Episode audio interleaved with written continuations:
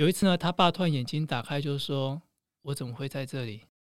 哦，然后我朋友就跟他讲了一段话，他就说：“爸爸，因为你感冒了，哦、你人很不舒服，所以你现在在医院休息。”其实家人跟医师都知道，可能再活没有两三天了。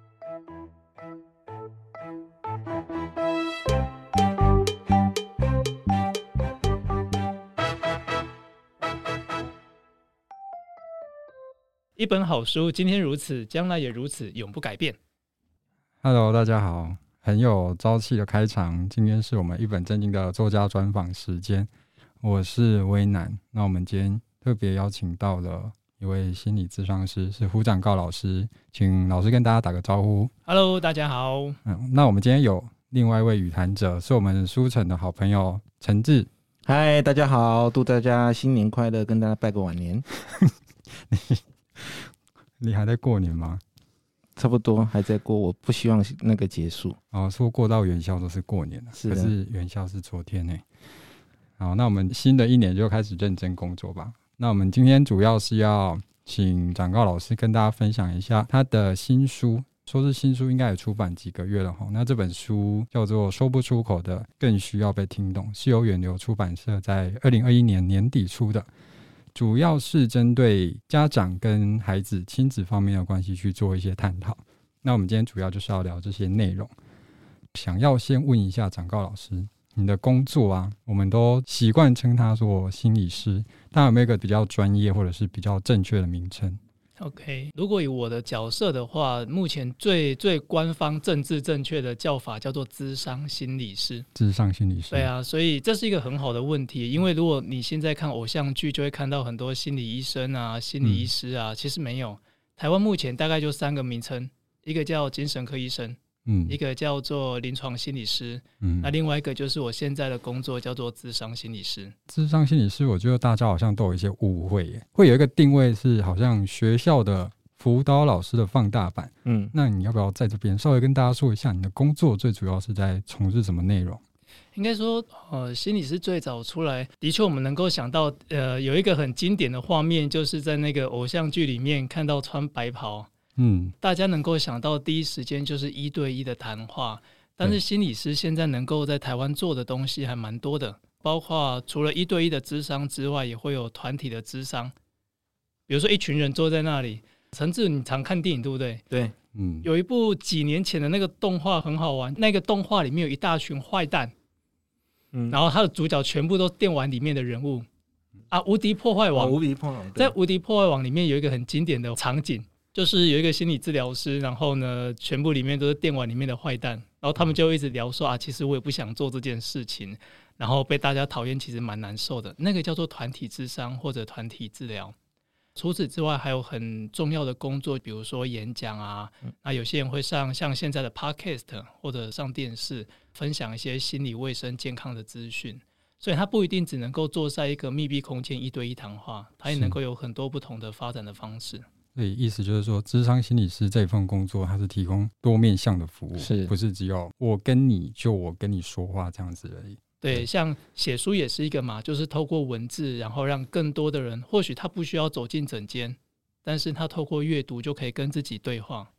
前几天我看了一下 YouTube 上面有一些影片，那有一部是在讲，因为我们疫情也快三年了，疫情期间到底有什么工作可以稍微平复一下我们的心情？我们以前总觉得说网络好像是在把我们每个人都逼到荧幕后面，不过在这个时候呢，网络现在好像却变成一个相对安全而且让人家放心的途径。那很多咨商心理师也可以透过这种途径来为需要的人提供服务。好，那我们现在回到这本书上，这本书说不出口的更需要被听懂，跟以往的作品有一些比较不一样。这本作品有一个很明确的受众是亲子。那其实这本书应用在各种人际关系上都有一些同等的适用性，可能包含同事或者是爱人。那我主要是想要先问一下，因为我在里面有看到一个很重要的标题，叫做“标签的影响力”。贴标签这件事是如何影响到我们每个人的心理层面？陈志恒心理智商师，他也是另外一个畅销作家。他有分享了一个故事哦，他去某一个学校，那有些学生是不愿意进到教室，第一步要让他进到学校已经很难了，他已经进到学校之后，要让他们进到教室是更难的。所以他提出了一个观点是说，我们到底是在解决孩子的问题，还是解决大人觉得的问题？无形之中，大人是在帮小孩贴标签，再去关注他。请转告老师跟我们分享一下这些过程。其实我觉得标签是人们在生活互动或者沟通当中很重要的一个工具。标签不全然是不好的，因为我们常常听到人家说贴标签，贴标签，好像听到贴标签这三个字就会带来伤害，但其实不是。比如说，刚在录音之前，我跟陈志老师就去买饮料，然后我就看到他那个手上有一个杯子，然后呢，上面有一个很特别的 logo，我就问他说：“诶，这个是某一家便利商店的商品吗？”他就说：“对。”所以你看，我不需要花太多的力气跟他澄清、跟他询问，我只要看一个 logo 就知道啊，这是这一家的商品。嗯啊，比如说啊、呃，我问听众朋友各位好了，如果你去便利商店或去这个超市买东西，买食品，通常我们拿起来会看什么东西呢？你有可能看价钱啊，比如说看那个保存期限，嗯，或者看看里面会不会有太多太复杂的添加物。嗯，所以你不用去问店员，你也不用上网 Google。很快你就可以知道这个东西是不是你要的，我要不要买？所以我觉得标签其实是帮助我们很快的去认识一个东西，它在某一个面向的那个本质。可是啊，如果我们放眼望去，看到的都只是这个东西的标签，那我们好像就很难对它有更全面的理解。对啊，我举一个这几年在台湾大家慢慢能够接受，但是也不全然能够啊接纳的一个主题，跟性别有关的。有时候我们看到同志，嗯，然后第一时间就会觉得，哎，那个家庭是不是有状况？哦，还是这个人的呃有没有什么特别的议题？嗯，因为我们看到了一个标签叫做跟我们不一样的人。哦，对。但是你忘了，你把他的性别、性取向拿掉之后，他跟你有一样的呃工作，嗯，他跟你一样每天在忙碌，为生活忙碌，他有他的家人，他有他的呃未来的规划，那个才是一个人真实的样子。嘿，所以我觉得，尤其在做教育工作这件事情，真的就像刚刚维农讲的，对，哎呀，我们好像很容易因为孩子的某些行为，就去贴一个标签，叫这好学生，这坏学生。嗯，可是啊，如果你只是用这么单一的面向在看人，第一个，你的情绪会先被影响。比如说，你的同事把陈志转来啊、呃，这个班上就说：“哎，一抓爱恭维哦，哦，他讲话很大声。”你已经有一个既定印象，就是他很吵。嗯，所以他都还没有讲话，你对他已经会有情绪了。哦，结果他只是不小心举个手说“老师”，你就会跟他说“干嘛？你带我干嘛？你讲话干嘛那么大声？”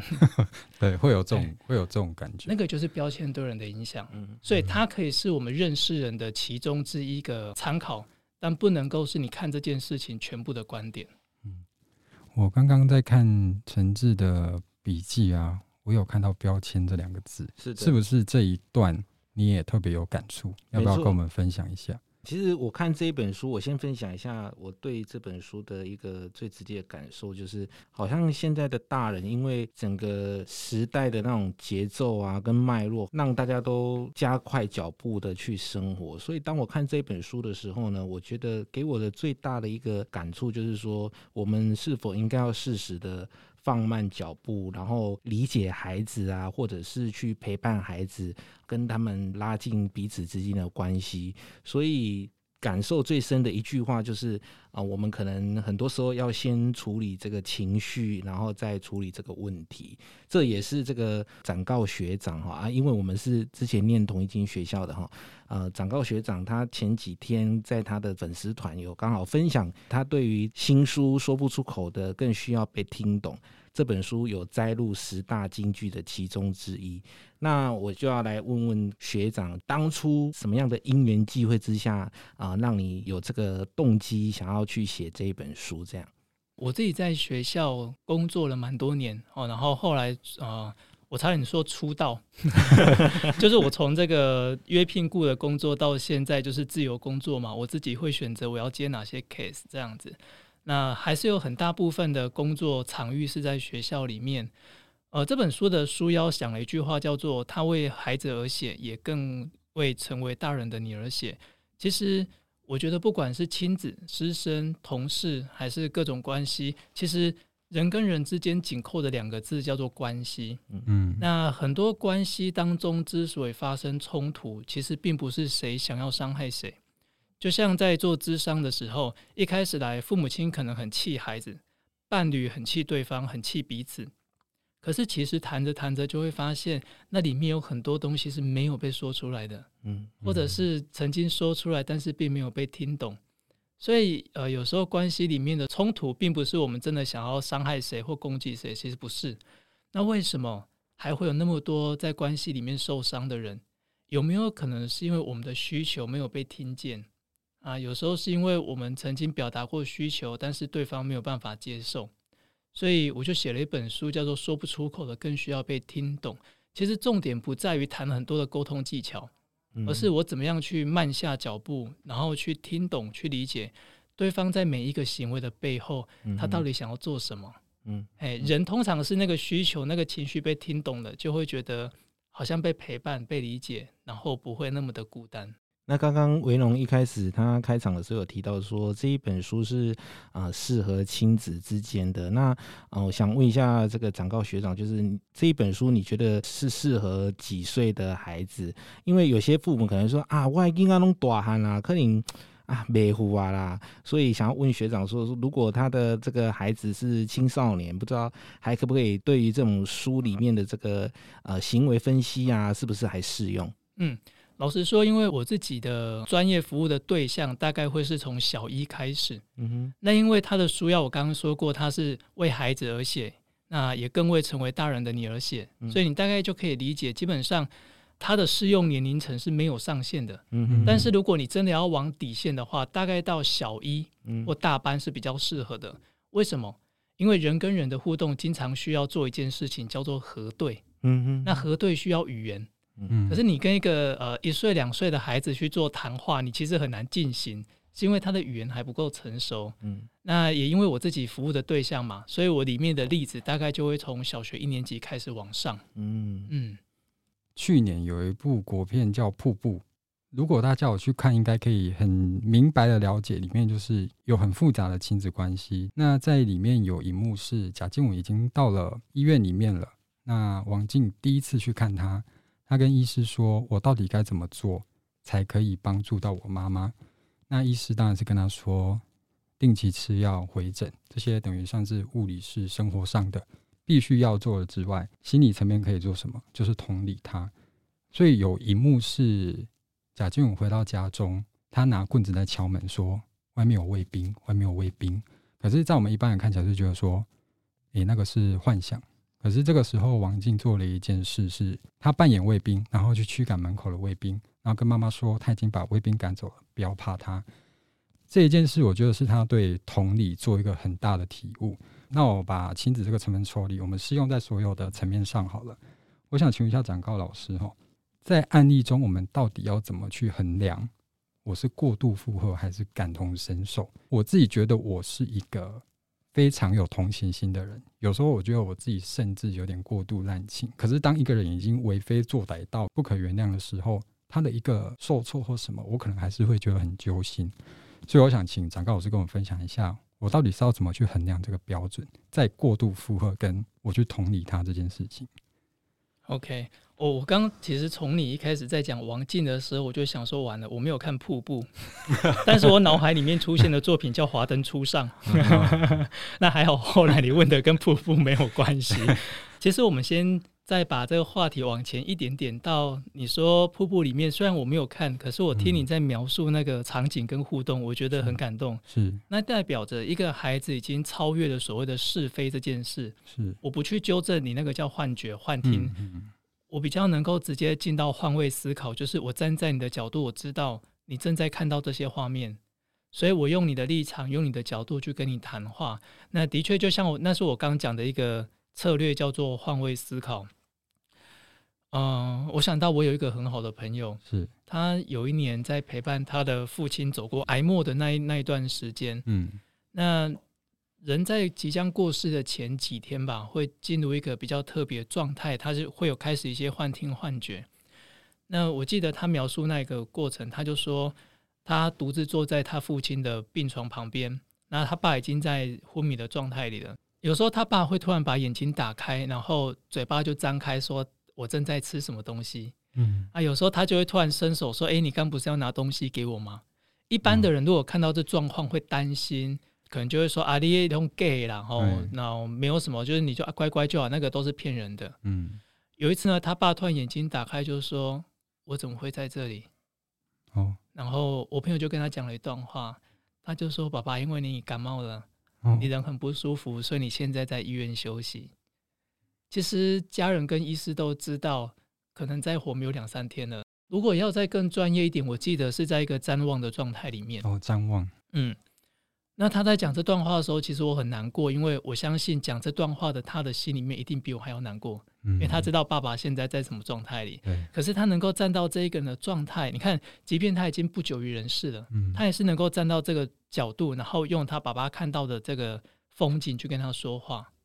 所以慢慢的就再回到你最想问的那个问题：当我在同理别人的时候，我要怎么样去拿捏那个尺度，或者我们说的那个分寸？老实说，我觉得很难，因为它真的很难有一个呃门槛，说你跨越这个就是你同理过多了。但是啊，如果各位听众你听到我们这个地方有兴趣的话，推荐你们去 Google 或者去找一个名词来看，叫做替代性创伤。哦，这个在我的笔记里耶。好，在你的笔记里，对不对？等一下我问你哦。什么叫替代性创伤？就是我并没有真正去接触到这一个人的生活。举一个最简单的例子，当我们搭公车或者在一个公共场合、餐厅吃饭好了，你看到有一个大人非常用力的甩了孩子一巴掌，嗯，其实这件事情根本跟你无关，你也没有被打，你甚至连他甩巴掌的风都没有被弄到，嗯。可是回家之后，你就觉得心痛了很久。那某种程度是因为你能够感同身受。你也知道那个孩子当下被打有多么的痛，心里有多么的难受。可是呢，呃，我们却把这样的伤痛带在自己身上，然后过了好久好久。去年我到一个机构上课，我为“替代性创伤”这五个字下了一个注解，嗯，就是把别人的苦放在你的身上发酵。哦，对啊，我们好像知道专业从业者更容易进入这个气氛或者是情绪里面。其实我们虽然一般民众也会有这种感受，那我想既然老师有提到这一个部分，想请长高老师跟我们分享一下，你自己自身有没有过这样子的经历？哦，当然会有啊，尤其是在念这个，因为我最早念的不是心理，嗯、我最早念的是社工，哦，所以从念社工，然后去当实习社工的时候，你知道我走进很多的家里面，看到他们吃的东西可能已经放了两天的干面了。嗯，然后他们可能一家五口、一家六口就躺在一个双人床上面，或者他们的客厅放着一个铁盆，然后再接着这屋檐滴下来的水滴。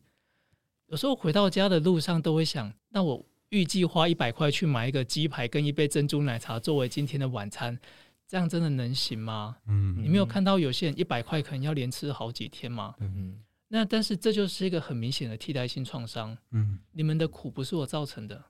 而我的生活品质也是我努力来的，对，所以我其实不需要为了我的生活比你们好这件事情而感到自责或者感到愧疚，但我能做的就是在我工作的时间，用我最大的专业，好好的去协助一个人或者陪伴一个人。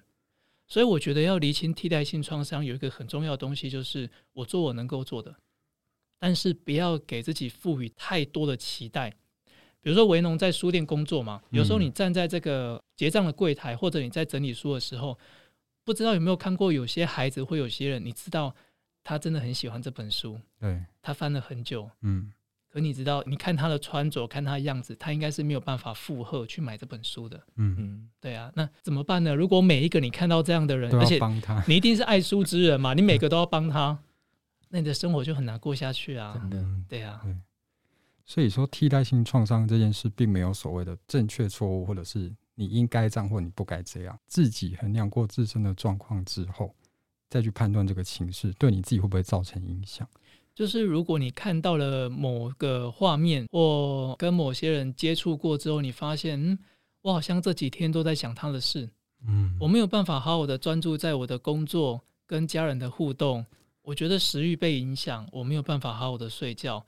那通常我就会跟你去谈一谈那个画面对你的影响是什么啊？我很常这样哎、好跳过。好，那我们再回到书本上。那其实这一本书蛮像是工具书的，我觉得。其实它里面有提出了很多分析方法，可以让家长去应用。那里面有一个还蛮特别的地方，是叫做 ATM 行为分析法。这一个方法的运用，我想要请长高老师跟大家分享一下，有没有比较简单应用的方式？诚志是不是也有写这段？你的笔记都被我看过。对，因为那个 ATM 行为分析法是我看这本书的时候，我第一个就是最让我印象深刻的，因为。这个行为分析法好像在我之前看的一些智商心理的书，好像都比较少出现的。应该呃，我看学长的这一本书应该是第一次出现的。ATM 可能大家直接会联想到是不是你在讲那个什么提款机？不是哦，ATM 我可能稍微讲一下，就是 A 就是 action 就是行为，然后 T 就是 target 就是目标，再来。M 就是 motivation，就是动机。嗯，对，我想就是刚好也想要问这个这个学长这个问题，就是当初怎么会找到这个 ATM 行为分析法，然后把它融入在这本书里面？好，我相信你们不管怎么 Google 都不会找到这个取向，因为那是我自己掰出来的名词。哇，原来那跟我自己工作的哲学有很大的关系。呃，我自己蛮喜欢一个心理学的大师，叫做阿德勒。嗯嗯，那很多人。听到阿德勒三个字呢，脑袋里面会浮现的叫做勇气，嗯，对对对之类的，对不对？其实阿德勒有一个很重要的学说叫做行为目的论，嗯，也就是人类的行为背后一定都有他的目的，嗯嗯。那我把这句话再做一个更具体的延伸，叫做人的每一个行为背后都有一个想要满足的主观的好处。好，我再讲一次哦，就是人类的每一个行为背后都有一个目的，那那个目的。是主观对自己有利的好处，嗯，比如说我们今天为什么约在这个地方，然后录音，嗯嗯，可能书城会希望我们的节目有更多的、更丰富的主题啊，对啊，或者希望下礼拜还有东西可以播，然后增加库存量，或者是带动一下这本书的销售之类的，对对对对，非常感谢。那对我来讲，就是第一个，我很久没有看到好朋友，我可以出来走一走。嗯啊，第二个也会觉得，哎，很希望可以透过这样的节目让更多人看见。那陈志，你为什么今天突然愿意加入呢？因为那个我对这本书非常的有感受，然后当然就是你不是被你不是被维荣逼来的吗？不是不是，是我自己主动要求要加入的。OK OK 对哦对哦，卖我回哦。所以你看，每一个人坐，我们三个人同时坐在这里，但是背后都有不同，对我们来讲主观的好处。嗯。可是啊，大人或学校老师都很忙嘛。有时候我们真的在忙碌的过程当中，没有太多的耐心，我们只能看得到孩子表面上的行为。嗯，那有时候甚至是因为从小我们就没有被好好的理解，好像我们做一件事情，大人只会归类成对或者不对。嗯，那我在学校跟老师们做训练、上研习课的时候，我都说啊，记得要看见行为背后的讯息。嗯，比如说我书里面举到一个例子嘛。所谓的 A 就是行为，嗯，有一个学生的行为可能是作弊，嗯，或者他的行为可能是念书念到大家都去休息都去玩，可他硬要一直念一直念，嗯哼。那如果你只从行为来看，你只会觉得，诶，这个人可能对成绩是很在意的，嗯嗯，他很爱面子，所以他很在意那个排名。你就跟他说啊，不要再念了啦，这样太辛苦了。你没有办法阻止或减少他这个作弊或念书的行为，所以你就要去看他的目的是什么。目的就是 T 码，target。嗯，他就跟你说，因为我想当医生，嗯，所以我必须要有很好的成绩，从现在就要开始累积起。你就跟他说，孩子啊，以后当医生哦，医疗纠纷很大的风险。我跟你说不用，啊、呃，你去当兽医也好，或者你要帮助别人去当心理师也可以啊。嗯，对啊，你去各种你去补习班去那里都可以帮助人啊。没有办法，为什么？所以你就从这个 target 再往下。走到那个动机的部分，motivation，嗯哼，他就跟你说，我的家人曾经为医生的这个医疗疏失过世的，哦，我不希望有任何人再遭受同样的苦，嗯，或者他说啊，我很希望带动我们家这个经济的流动、阶级的流动，我希望有更多的薪资让爸妈过得更好的生活，嗯，所以你看到我们就从作弊或者不眠不休念书，到想要当医生，到一个人最深层的他的动机是什么？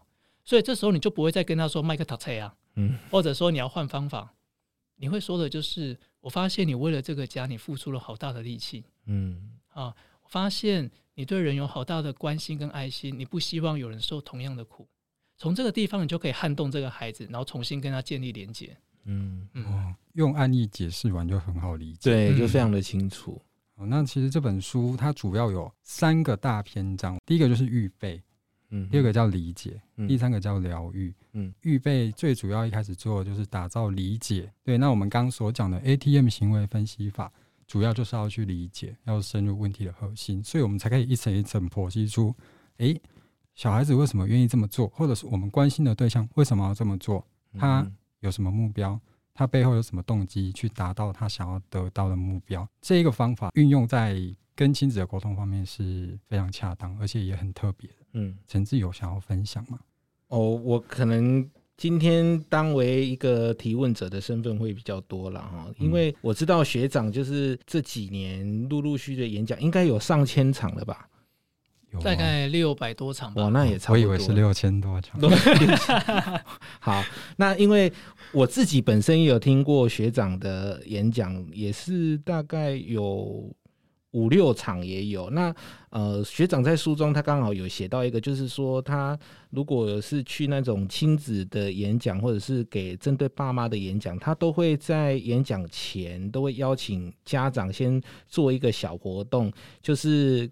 问他们一个问题，就是说你们家的孩子最容易让各位爸妈、各位家长压起来的行为是什么？让我刚好想到，因为刚刚维农也有分享一部电影嘛，那我分享的电影比较近一点，就是最近有一部电影叫做《在车上》，它就是改编自这个村上春树的很新诶短篇小说，刚好里面就有一句话，也是大家最近看完这部电影都一直在分享的，就是如果你想要看清别人。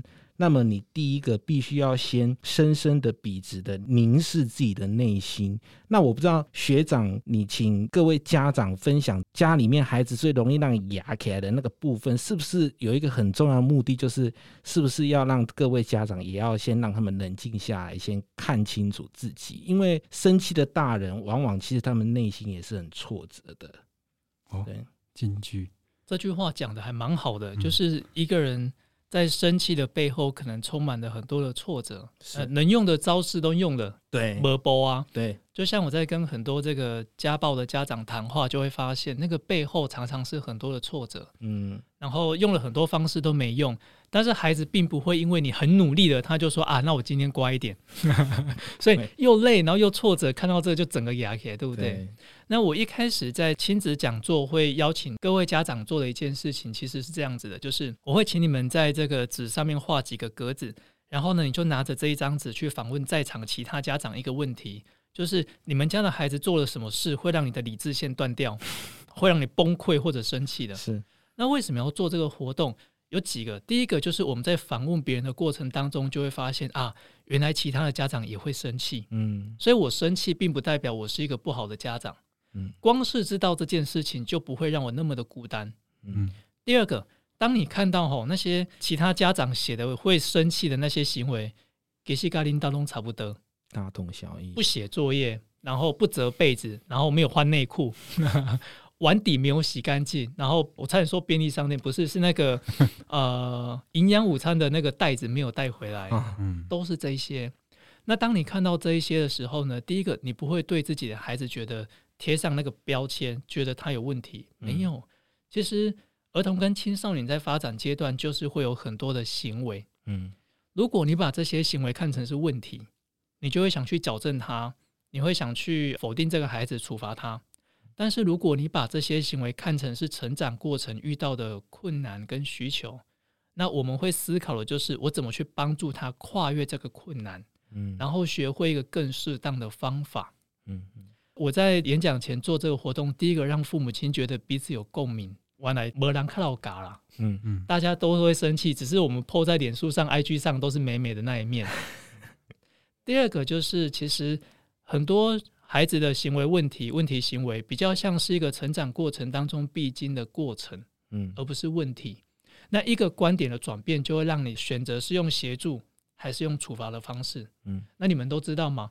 协助跟处罚这两个方式下去，我们的亲子关系的氛围截然不同。是，嗯，最近啊，刚好就是看到学长他有在粉丝团哦。对，如果大家还没按赞的哦，请去胡展告智商心理师，对不对？我没有念错嘛？哈，对，因为之前叫遇见黑狗狗嘛，对结果我写了，了对我写了了那几个字之后呢，就是误导了很多人，就会有人传讯息问说：“请问你有跟狗狗做智商吗？你会跟动物做智商或谈话吗？”动物沟通，对对对，最近很流行，所以我后来就把我的遇见黑狗狗这几个字给拿掉，忍痛拿掉，还要忍痛，真的是非常大的一个牺牲。刚好学长最近也是在不久了，哈，就是这几天，然后他有在这个粉丝团上面分享了一个，就是关于他这本新书的十大金句。这个算是我比较少看到有一个作者竟然可以这么的用心，自己摘录自己书的这个重点。通常都是读者读完了这本书啊，比较感受，然后分享金句跟大家分享。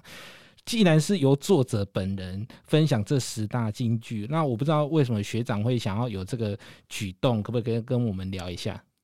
我如果没有记错，那是读者分享的。啊，是啊，哦、但是但是我有很认真去看过读者分享这些金句啊，嗯、其实是我在书里面本来就有 highlight，嗯，所以应该说，其实我在写这些文章的时候，就觉得这些金句是重要的。嗯，那出版社的编辑他们也很用心，就把这些字用不同的颜色把它标出来。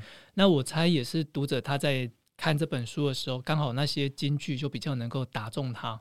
真的，对啊，我自己看了这十个金句，我刚刚已经有分享一个，就是其中有一个就是先处理情绪，再处理问题。其实就是我们常常讲的，你要先把你的心情先安顿好，然后再来处理这个事情，这样子就是。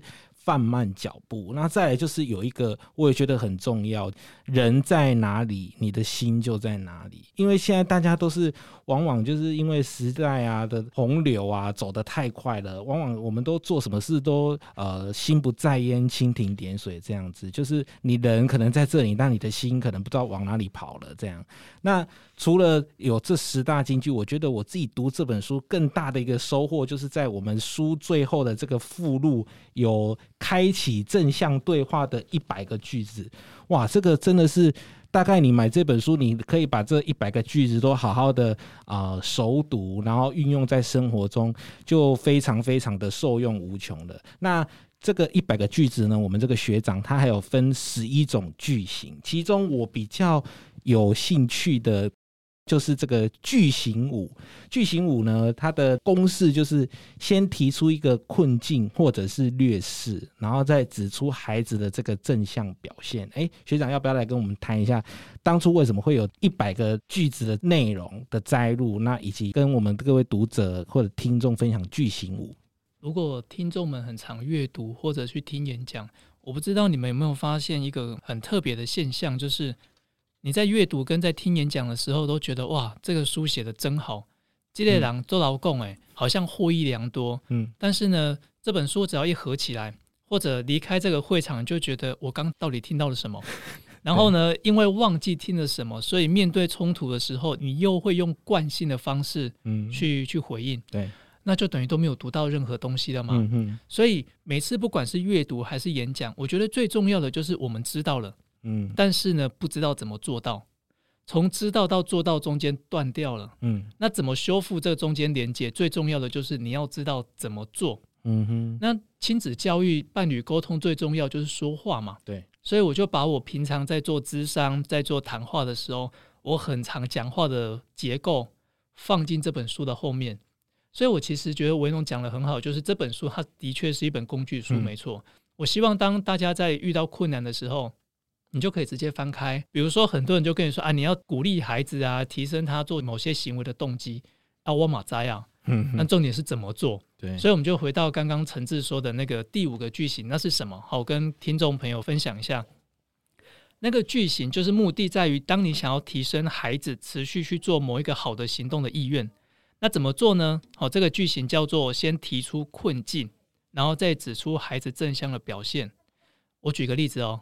好，比如说，所有的人都跑出去玩了，你却能够坚持完成扫地工作。你看前面的困境就是大家都出去玩了，你还没有去诶。对。然后呢，正向表现都是你能够完成扫地的工作。嗯。比如说明明就已经快迟到了，你还是愿意停下脚步来帮助需要帮助的人。嗯哼。快迟到就是一个困境跟劣势啊。对，可是你却能够停下来做一件好的行为，叫做帮助需要帮助的人。嗯，那人通常是这样子的：当我表现的好的部分被你看见，我就会觉得我被你肯定。对，我就会觉得我想继续做这件事，因为我知道有人会看到我的好。对，对啊，这就是最实际。我该怎么说？我有一个参考的架构可以去做。然后我顺着这个问题，这个句型，就是因为里面有提到正向表现，就是鼓励孩子他的正向。那我们谈到正向这几年比较流行的，当然就是正向思考。然后刚好学长在这个书中的第四章有教我们如何掌握正向思考的诀窍。因为我们一般想到正向思考，一定都是啊，凡事都是往好处想。可是我看了这本书之后才知道说，嗯。好像不是这样子哦，要不要请学长跟我们聊一下，该怎么样正确的去正向思考以及正向管教？我觉得正向思考这几个字啊，在这几年以前应该算是一个流行哦，就是当大家从这个威权到正向的管教。但是我发现这几年你在学校如果谈正向思考啊，嗯、很多老师跟家长会翻白眼，真的，因为他们就会说：“黑吉娜，你也哈老嘎不里错对嘎。” 真的，我以前在安亲班也会这样，真的。所以我靠咖喱来，我都会打小孩，这可以播吗？你你带回去教，然后教到大学再还我这样子，我 CP 值非常高的。哪有这么好的？对啊，其实正向思考并不是凡事都往好处想，嗯，有些行为就是错的。比如说，虽然这本书在谈行为背后的需求，那我们说偷东西好了，偷东西的确有它背后想满足的需求，对，可能是心理层次，可能是物质层次，所以我们不能够只是说这个行为是错的，打完它就没事了，我们要看背后的需求。嗯，可是你也不能够因为要正向思考，就跟孩子说：“哇，你好厉害哦。”你很机灵，你怎么知道老板这时候没有看见你呢？那完全是扭曲的啊！是，那什么叫正向思考？我觉得正向思考在谈的是第一个，事情不会永远都只有错的一面，嗯，它有好的也有坏的。那一个偷东西的孩子，他不会二十四个小时每一分每一秒都在偷，对，没有偷的时候他在做什么？嗯嗯，对。那有些比较负面的人就想说，没有偷的时候他就是在思考怎么偷，可是他就是没有行动啊。嗯，他也有不想偷窃的时候，他可能呃很专心的在打球，在玩其他东西。那正向思考在谈的是，我怎么把这一个人正向的行为复制贴上到他其他的情境里面。嗯，所以正向的行为跟频率多了，负面的频率就会减低。嗯哼，这是我们在做智商看正向这件事情很重要的一个态度。嗯，那我再讲两个就好。第二个就是我们在做每一件事情都会想到成功或失败。对。对嘛？但是正向思考在谈的不只是成功，嗯、也不会跟你说失败为成功之母，他不会讲这些。他在谈的是我在这个失败或成功当中，我得到的回馈是什么？是什么？嗯，哎，所以我常讲一句话叫做“成长比成功更重要”。真的，嗯，不管是成功还是失败，我都能够从里面有所学习嘛。嗯，所以下次我就知道可以怎么修正。嗯嗯。那最后一个就是，我们常常会很肯定跟表扬那些表现好的人。嗯。其实我常觉得在学校有一个很残酷的画面，我都把它叫残酷舞台。就是每次段考完后在颁奖的时候，嗯你知道有些小朋友他六年、三年、九年，真的就只能在下面负责帮别人干嘛？拍手。对，其实我我我觉得那是一件很难过的事情。嗯我们能不能够在成功跟失败之外，看到每一个人在这过程当中他付出的努力也好，嗯他的坚持，甚至他没有放弃，他的勇气。就像他一样，跟同学做了弊，但是他能够很勇敢去跟老师说：“这一次我真的做错了，哎，我承认。”嗯，我们从结果来看，他作弊了，嗯，他也被扣分了。但是我们从正向思考来看，就是其实他知道怎么样做才是对的，然后他有勇气面对自己的错误。对，所以正向思考不是只是叫你无条件的肯定他，对啊，哦，你好棒棒哦，这样子。所以是还要探讨背后的动机。对啊，对啊。在书里面有看到一段，有分享几次你去演讲比较挫折、比较不好的经验。是有一次演讲，有一个老师就是不断的可能表现出很想离场的状态，你可能会觉得说不听你就不要过来，或者是什么，会有那种负面的情绪产生。但是你到后来去探讨老师的动机之后，你发现老师其实非常想听你的演讲，但是忘记今天要代课了，所以他急急忙忙的离开。那后来又急急忙忙的跑回来，想把演讲听完。请问一下，展高老师，你为什么或者是你想要跟读者说，我们应该要怎么样让自己愿意去理解？我不要只是看事情的表层，说你做了这个举动就是在否定我。你是为什么会花心力愿意去探讨这个情况？这个问题啊，应该要扣回到刚刚陈志老师讲一件事情，就是当你在看一件事情，或者你在生气的时候，或许你应该有另外一个眼光，是停下来看看你是怎么看待自己的。嗯。很多在演讲或在公开场合有一些谈话的人都有一个经验，就是其实台下的一举一动看得很清楚，然后只要看到有人打哈欠啊、划手机啊、睡觉啊离开，就会觉得很生气，然后觉得很挫折，就会觉得嗯，一定是我讲的很不好。我们就从这一句话来看，到底是谁觉得谁讲的不好？有没有可能一开始我们对自己就是没有自信的？嗯嗯，那因为我对自己已经先没有自信了。所以，当别人有一些相关的行为出现的时候，我就会把它套进这一句话去做解释。一定是我讲的很无聊，大家才不会买单，大家觉得兴趣缺缺。嗯，所以回到该怎么样去破解这件事，我觉得第一个就是我们能不能够先停下来去觉察一下，我喜不喜欢自己？如果你不喜欢自己，其实别人做的每一件事情，你都会把它解读成别人不喜欢你。嗯，这是一个。那另外一个就是，我们从一个比较客观的指标来看，就像我已经演讲六百多场、七百多场了，如果我讲的很烂，其实不会每一年在年初，明年的邀约就是满的。嗯，那这就是一个非常客观的指标。嗯，可是你却宁可放着这个指标不看。嗯，你只是相信自己在当下看到的这个状况，那就不客观啊。嗯，第二个，已经有太多次发生同样事情的时候，结果证明。这些听众他们是很想听，只是刚好有事情没有办法留下来。嗯，所以我常说，如果你是一个没有自信的人，或者你经常觉得自己某件事情做不好，其实你应该要更留意这些客观的正向的回应。嗯，人家明明都愿意前来告诉你说，老师真的很抱歉，我刚是因为要代课，我没办法，只好离开。我相信，如果他真的觉得你讲的很无聊，或他不喜欢，嗯，他不用花力气特地来告诉你这件事，是真的。所以，某种程度，我们也需要学习把别人对我们的认同跟肯定接下来。嗯嗯。好，那我要呼应一下，陈志刚刚有提到《在车上》这部电影哈。那这一本书里面，刚刚我有说了是有三个大部分。那第一个部分是预备。那里面有一篇是我最喜欢的，叫《好好说话》。诶，那陈志刚刚提到在车上这部电影里面有一幕是男主角因为很懊悔自己从来没有好好听妻子说话，最后回家的时候发现妻子倒在地上离开人世。嗯，他跟着他的司机一起开到司机以前的故乡的时候，在一大片雪景面前痛哭流涕。嗯，说我为什么从来没有去理解？诶，我这样是不是爆雷？还好，还好，还好，还好。就是我为什么从来没有去理解我的妻子的需求，然后在雪中痛哭流涕。再分享一下，我最近重看了一部韩剧，是《请回答一九八八》。嗯，这部韩剧我真的想要非常推荐给各位读者，因为里面用非常日常跟诙谐的方式探讨了各种关系。他们是一群高中生在一个街廓里面生活的故事。最重要的。我是觉得编剧最想要探讨的，应该就是亲情关系。嗯，亲情这一个元素，在这部剧里面，我看到相当的感动。很多时候，就是我们没有理解对方的需求，然后我们不知道怎么去开口跟他说话。所以这个篇章为什么对我来说影响特别深刻？这几年我们都知道，说话这件事不断的被抬上台面来探讨，很多关于说话的艺术的书有出来。嗯，说话课有一个作家叫马歇尔·卢森堡。在光启出版社有出一本书叫《非暴力沟通》，这本书在去年也相当的火红，有很多读者来询问。好了，这本我们没有卖，我们买长高老师的书就好。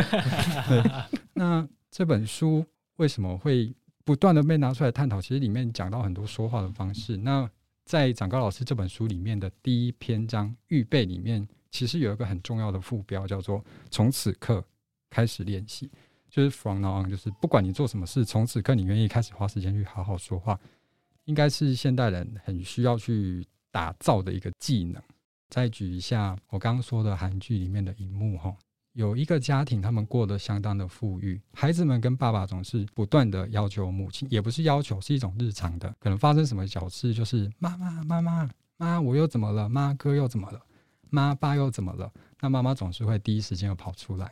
某一天，妈妈有事要回娘家去，过了两三天之后，妈妈回家，妈妈已经设想说家里会乱七八糟，正想要大发飙的时候，回家发现哇，家里真的干净的跟她离开的时候一样。哇，这个时候妈妈反而心情很沉闷，那小孩就去找他的高中同学，就问说：“我们做的这么好，妈妈为什么这几天都闷闷不乐呢？”同学只是跟他讲了一句话：“妈妈需要你们需要他的样子。”所以他要回家，啊，就是开始又做一些小捣乱，然后开始呼唤妈妈，然后妈妈就哎呀，你们真是又开始跑出来了。他的同学太有智慧了吧？对，其实我看到这一幕，我相当的感动，因为我觉得原来说话，我说这个剧里面的案例可能不是真的很好的，对不对？应用在生活上可能不是真的很好，就是可能大家会一直说哎，你是妈宝或什么的。但是我觉得我们在生活中就是不断的找到沟通的方式，而不是只是单纯的。我想要这样做，因为我是跟你沟通。像我之前看到展高老师一个影片，是我想要跟你沟通，而不是我只是告知你，或者是我只是通知你这样子。对，这是我想要做的一个分享。嗯嗯。这本书呢，还有一个最重要的一个点，就是父母应该要怎么样陪伴孩子。其实，因为现在大家都很忙，我也我也知道大家都很忙。那我就直接分享学长他书中其中的一句，他说：“暂时放下手边的工作，专心听孩子说话，就是一个有品质的陪伴。”前几天我刚好有主持一场新书分享会。他是谈这个说故事跟亲子共读。其实听到亲子共读这四个字，哇，好像感觉就肃然起敬。然后爸妈啊，每次要跟孩子读书，感觉要说啊，惨了，今天这个阅读的时间，好像要从这本书里面找出一个有哲理的一个东西啦，或者是有道理的一个点，然后跟孩子分享，感觉才不会浪费这个时间。那其实有一个作家啊，他是日本很有名的绘本作家，叫宫西达也。嗯，他有讲过一句话，其实亲子共读最重要的意义，不是说一定要从这本书呃去探讨说什么一个大道理出来。亲子共读最大的意义，就是爸妈跟孩子在这个阅读，比如说十分钟、二十分钟的时间里面，去享受那个快乐的氛围。这就是最棒的一个亲子共读，也也刚好扣合我们这个学长的这个书里面提到，就是希望可以跟这个孩子专心听他说话，或者是专心的陪他们一起做一件事情。我觉得这就是一个非常棒的一个有品质的一个陪伴。展告学长对于这一块陪伴，是不是有没有什么可以跟我们读者聊的呢？我们就呃，陈志老师刚讲这个亲子共读来延伸这个话题。其实亲子共读或许并不是说我们非得要从这一本书里面获得几个很重要的重点。有时候啊，光是你跟孩子在一起，然后你们一样看不懂某一个字，嗯，然后你们根本看不懂他在干嘛，所以你就很灵机应变的掰了另外一个完全不同的故事。其实孩子会很喜欢的，嗯，他可能也知道你在掰，他可能不知道。